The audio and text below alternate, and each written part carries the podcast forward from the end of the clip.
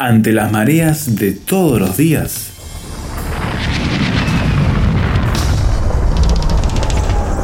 Llegamos a tierra firme.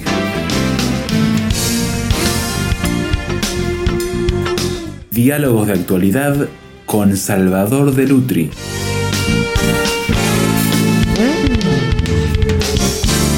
Hay términos que son muy comunes, conocidos, identifican fiestas y celebraciones tradicionales en nuestro mundo occidental. Si le digo Navidad, usted fácilmente identifica la fecha y su contenido. Si le digo Semana Santa, Pascuas, también identifica fácilmente su contenido y su porqué. Sin embargo, cuando le digo Pentecostés, ¿verdad que es un poco ya más lejos de lo que es la cultura popular y de las celebraciones que tenemos y hasta pasa desapercibida muchas veces Salvador en el calendario esta fecha que tiene un propósito y un momento específico en que debería ser recordado, ¿verdad? Bueno, el Pentecostés es una fiesta muy antigua, muy antigua, es una fiesta hebrea. Claro. ¿no? Los hebreos tenían Pentecostés. Ellos celebraban a continuación de la Pascua, donde era una fecha histórica, porque recordaba que habían sido liberados de Egipto. La Pascua después pasa al cristianismo porque justamente Jesús muere durante la fiesta de la Pascua, pero realmente la Pascua es una fiesta judía. ¿no? Y después tenían las fiestas que son comunes en todos los pueblos de la antigüedad, que son las fiestas agrícolas. Es decir, todos los pueblos tenían, celebraban la cosecha, celebraban el inicio de la, de la cosecha, celebraban el final de la cosecha, y esas eran fiestas.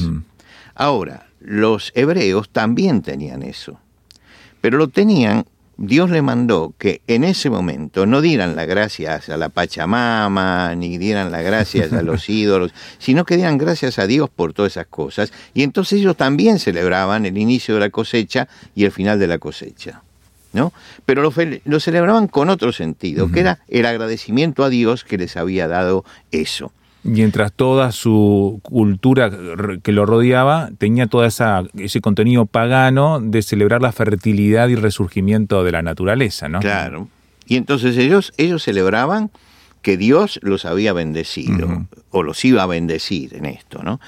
Y justamente, eh, como decíamos, en la, en la Pascua, la Pascua era fiesta histórica, pero juntamente con la Pascua, se celebraba la fiesta de las gavillas. Y la fiesta de la gavilla, que era posterior a la Pascua, pero, pero simultánea la, al, tiempo ese, la fiesta de, la, de, las gavillas se cruzaba, desde el templo se cruzaba un torrente de agua que hay eh, debajo del templo, todavía está el canal abierto en Israel, eh, se sacaba una gavilla del terreno sembrado, se la traía al sacerdote, y se agradecía a Dios porque comenzaba una nueva cosecha. Esta fiesta se hacía en tiempo de la Pascua, en, ese tiempo, coincidían. Pero tienen eh, orígenes, eh, motivaciones diferentes. Una es una fiesta histórica, Pascua, y la otra es una fiesta celebratoria de la naturaleza, en el sentido de que la naturaleza es creación de Dios. Eh, tanto una como otra estaban relacionadas con un nuevo comenzar comenzó una nueva vida para el pueblo en la libertad y comienza una nueva cosecha. Estaban íntimamente relacionadas. Ahora, eh, los judíos a continuación de la Pascua tenían una semana donde comían panes sin levadura. Siete días comiendo lo que se llamaban ácimos, pan de aflicción. Era recordar la salida de, Egipto, que tuvieron que comer panes sin levadura. Y entonces recordaban eso. ¿Por qué? Porque nada de lo fermentado se llevaban de Egipto. Y como en la antigüedad no había un polvo que fermenta como se utiliza hoy, ¿no? O, este, o levadura eh, de cerveza, una cosa así, sino que era masa que se la dejaba agriar para después mezclarla, entonces ellos tuvieron que comer. Y el matzá, que es justamente ese pan sin levadura, es una mezcla de harina y agua fría que tiene que cocinarse antes de los 18 minutos de hacerla. ¿Por qué? Porque el aire comienza la fermentación. Y entonces, para no comer nada fermentado, eh, dentro de la tradición judía, se espera, se hace descansar la masa un tiempo, pero después se cocina antes de los 18 minutos. Y eh, el día de las gavillas se, era semejante a esto, posterior a la, Pascua, y eran tres fiestas que se celebraban conjuntamente. En una época de La de los panes sin levadura, la de las Pascuas y el día de la, fiesta de la gavilla. Ahora, Pentecostés es la fiesta de las semanas. ¿Qué pasaba? Se contaban siete semanas desde la Pascua, siete semanas, son 50 días, de ahí el nombre de Pentecostés, ¿no?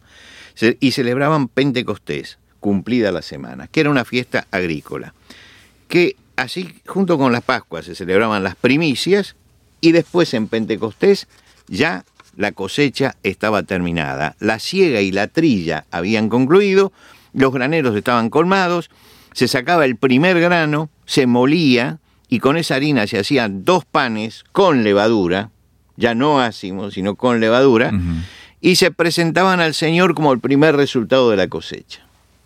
Iban al templo para esto. Y, esta, y estaba señalado como una celebración de agradecimiento a Dios. Era una fiesta para honrar y agradecer generosamente que Dios hubiera dado la posibilidad del grano y de que ellos pudieran hacer el pan.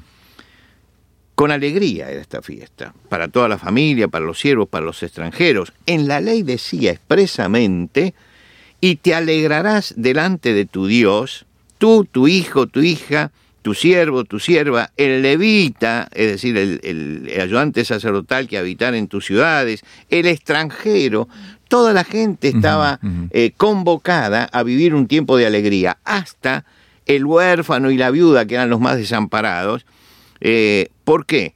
Porque Dios había dado esta bendición. Era una gran fiesta, era una fiesta de agradecimiento.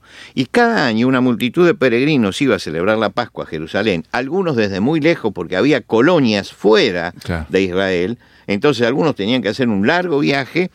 Eh, ya se quedaban para todo. Y se quedaban, claro. Y entonces esas colonias que venían desde muy lejos llegaban a Jerusalén, todos los que vivían en el interior, los que habían navegado hasta el puerto de Cesarea y caminado hasta la ciudad de Jerusalén, eh, y los, eh, eran judíos que estaban dispersos por el Mediterráneo, venían por el oeste desde Asiria, venían por el norte desde Asia Menor y venían desde el sur por África. Lo que quiere decir que había una comunidad de mucha gente, muchas lenguas se escuchaban en ese momento, que venía para celebrar la Pascua. ¿Y qué hacían? Se quedaban para celebrar también Pentecostés se quedaban. Entonces, compartían la reflexión de la Pascua y la alegría de Pentecostés. Y tenían el calendario completo. Como lo podían hacer una vez cada tanto, entonces se quedaban allí.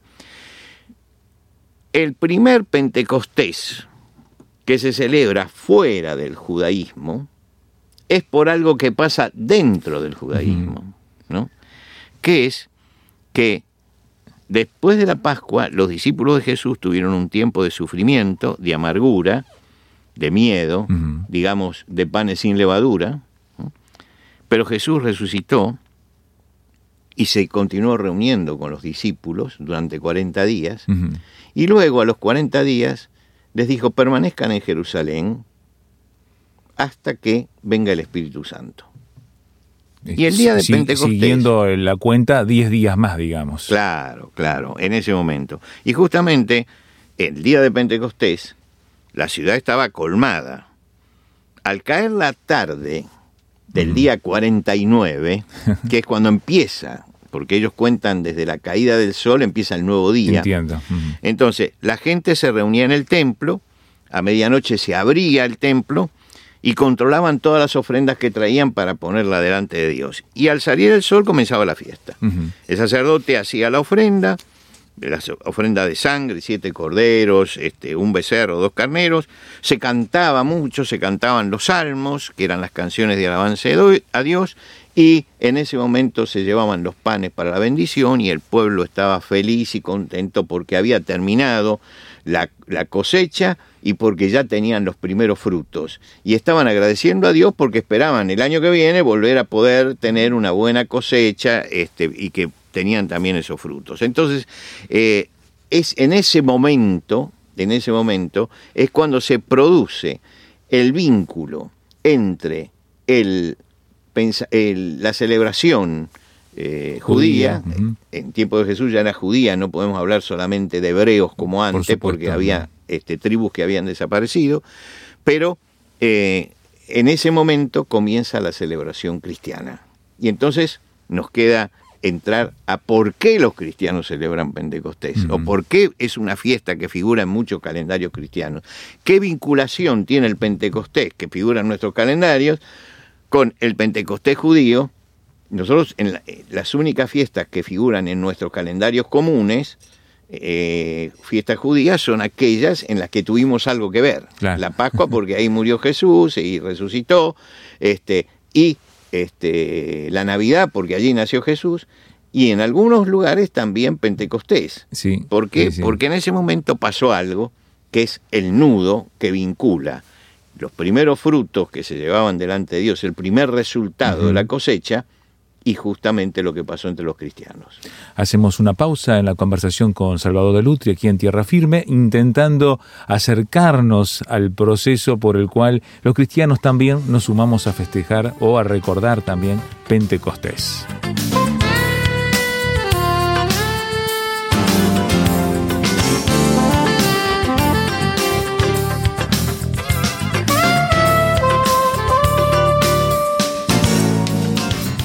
Tierra Firme en Internet. Descubra nuestro sitio materiales, datos, la transcripción de estos comentarios, frases sobre este tema que le ayudarán a desarrollar una posición con bases sólidas.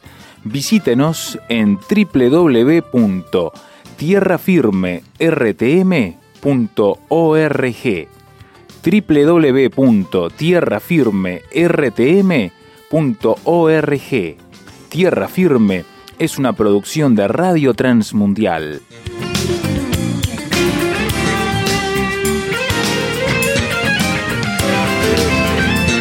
La mirada histórica nos llevó a conocer de dónde viene Pentecostés y cómo en cierto momento de la historia esta fiesta hebrea, judía, eh, pegó un salto, Salvador. Y hoy la recordamos no solamente como una, una fiesta de aquella tradición cultural, eh, étnica, sino también ya universal en el sentido espiritual del uso del término. Y los judíos siguen celebrando Pentecostés también, la fiesta es. Eh, celebran después de siete semanas después de Pesaj, que viene a ser la Pascua, el 6 de Sivan, como se dice, y contaréis desde el día, siguiendo lo que dice el texto, de sagrado, entonces ellos lo cumplen y por supuesto que tienen sus costumbres, la decoración del hogar y de la sinagoga, por ejemplo, con plantas verdes y flores para mostrar la vida. El verde recuerda a la antigua práctica ligada al templo de Jerusalén cuando se llevaban la primicia de los frutos, no el resultado.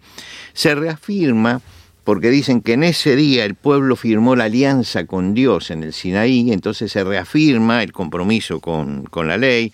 Se lee el libro de Ruth, porque en el libro de Ruth hay cosechas, y bueno, y tiene que ver con eso, ¿no? Sí, sí. Este, y tienen platos especiales. Tenemos que decir que la cocina judía es una cocina excepcional.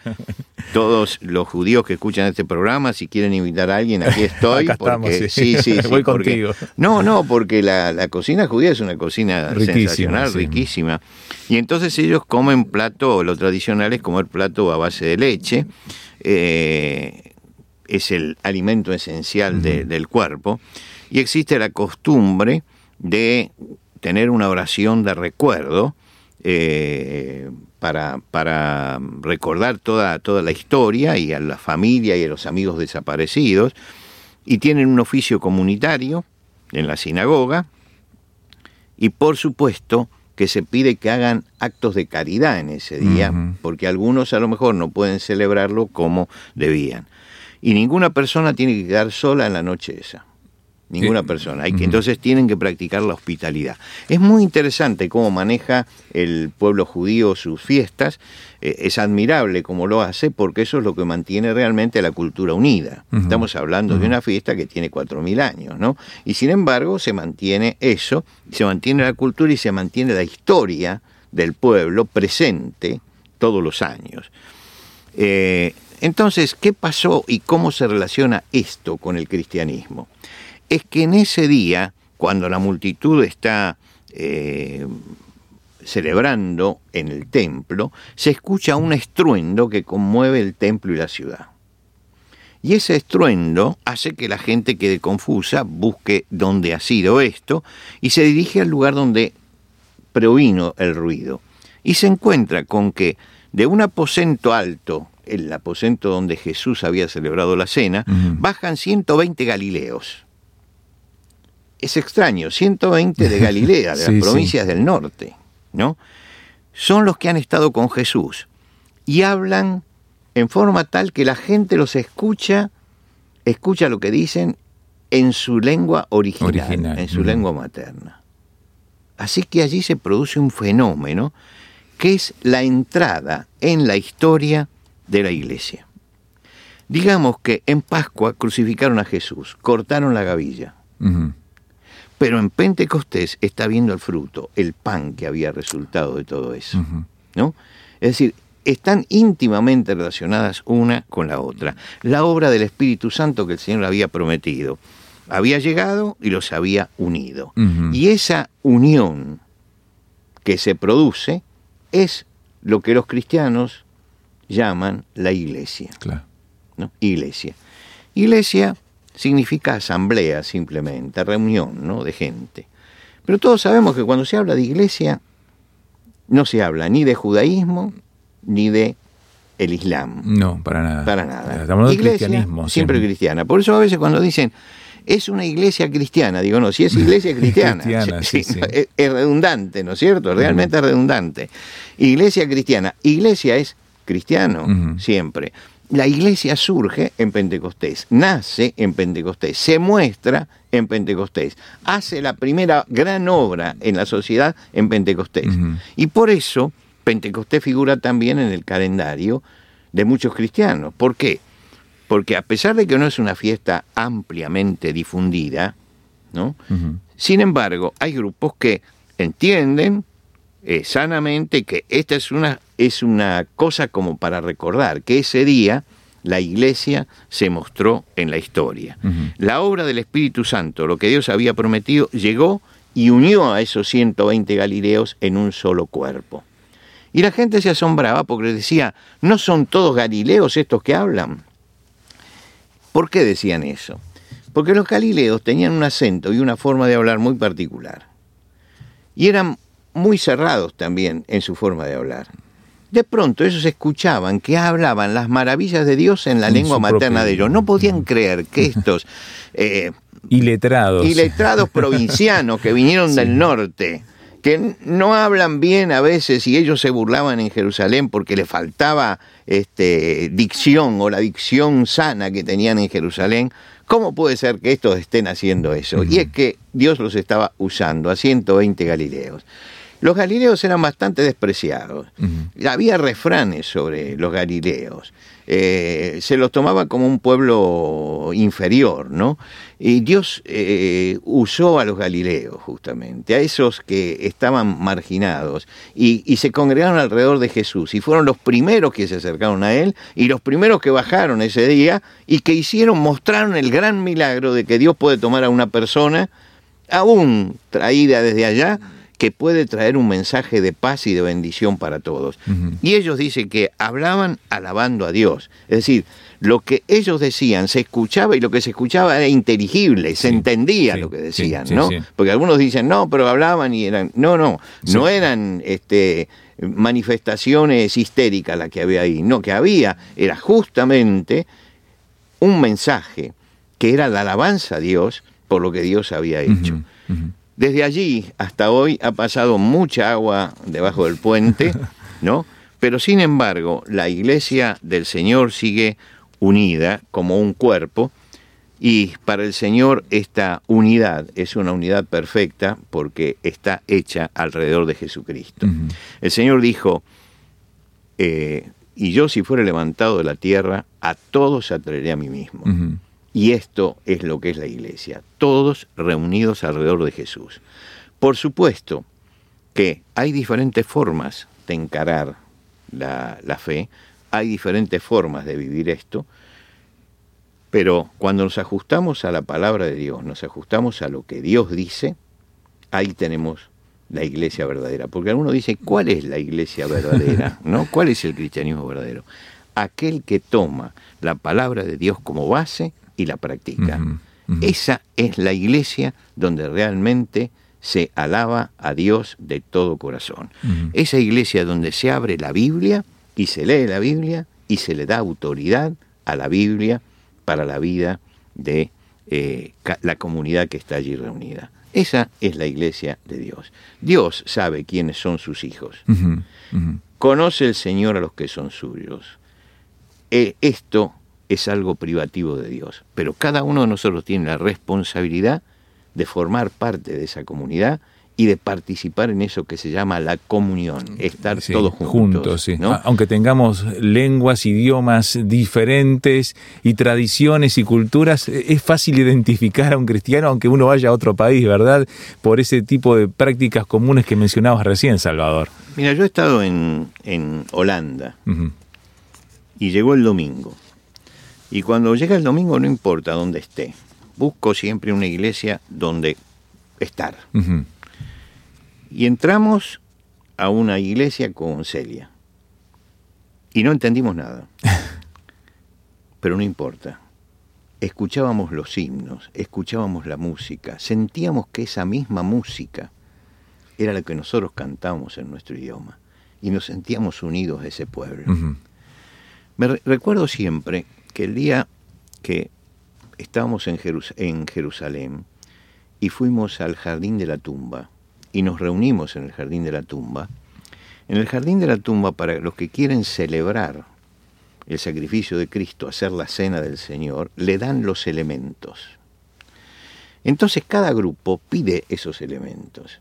Y se forman grupos, porque tiene como diferentes rincones, se forman grupos en ese jardín donde todos están celebrando la muerte de Cristo y la resurrección, frente a la tumba vacía es emocionante. Sí, sí, sí. Pero lo más emocionante y lo que más me emocionó fue que de pronto alguien comienza a cantar un himno en inglés, ¿no? Un himno que en español dice ¿Por qué él vive? Ajá. Y de pronto se empiezan a escuchar las voces en todos los idiomas, porque había gente que venía del África, había gente que hablaba castellano únicamente, había gente de Francia, y de pronto todos estábamos cantando lo mismo, cada uno en, su, idioma. ¿no? Y yo dije, esto es la gran maravilla de que Jesucristo nos está uniendo más allá de la barrera idiomática, porque Cristo dijo, a todos traeré a mí mismo. Y yo sentí allí que Cristo nos estaba uniendo en la alabanza a todos, a pesar de que no podíamos comunicarnos.